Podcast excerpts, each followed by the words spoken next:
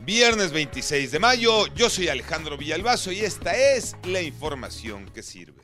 Recuerden aquella frase como te ven, te tratan. Hoy más que nunca está vigente, ya que la encuesta nacional sobre discriminación del INEGI reveló que uno de cada cinco mexicanos ha o hemos sido discriminados por el color de piel, entre otras cosas. Y por si fuera poco, también por la forma de vestir, el arreglo personal, tatuajes, perforaciones o por el peinado. María Inés Camacho.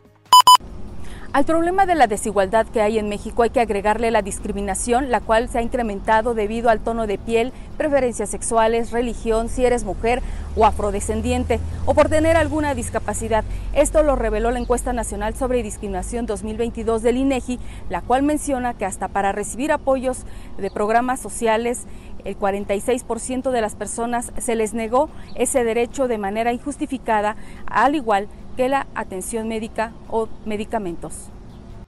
La reventa está a tope para la final. Chivas Tigres dicen que un boleto lo están dejando en 90 mil pesos. Gracias Alejandro, efectivamente. No les miento, ¿eh? Cuando les digo que es un negocio redondo. Imagínense nada más, y es que los revendedores están incontrolables. Aún no se han puesto a la venta los boletos para el partido de vuelta entre Chivas y Tigres y en las redes sociales se ofertan ya desde 14 mil hasta 90 mil pesos. El sábado será una locura en Guadalajara porque se abre la venta general, dicen, de los boletos. Martín Beltrán. El partido de la final entre Chivas y Tigres este domingo ha desatado una ola de ofertas a través de internet para adquirir boletos, que van desde los casi 90 mil pesos hasta incluso ofertarlos de una manera que no es segura, porque puede tratarse incluso de una extorsión o de boletos pirata. Esta es la historia. Por cierto, el partido de ayer, el primero, la ida, fue aburridísimo. Tocayo Cervantes.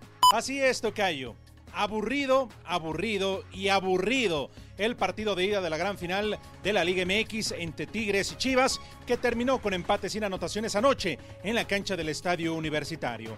La moneda está en el aire para el partido de vuelta el próximo domingo en la cancha del Guadalajara en el Estadio Akron.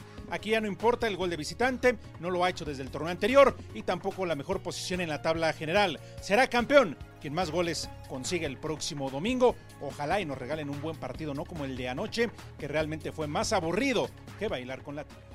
Yo soy Alejandro Villalbazo, nos escuchamos como todos los días de 6 a 10 de la mañana 88.9 y en digital a través de iHeartRadio. Pásenla bien, muy bien, donde quiera que estén.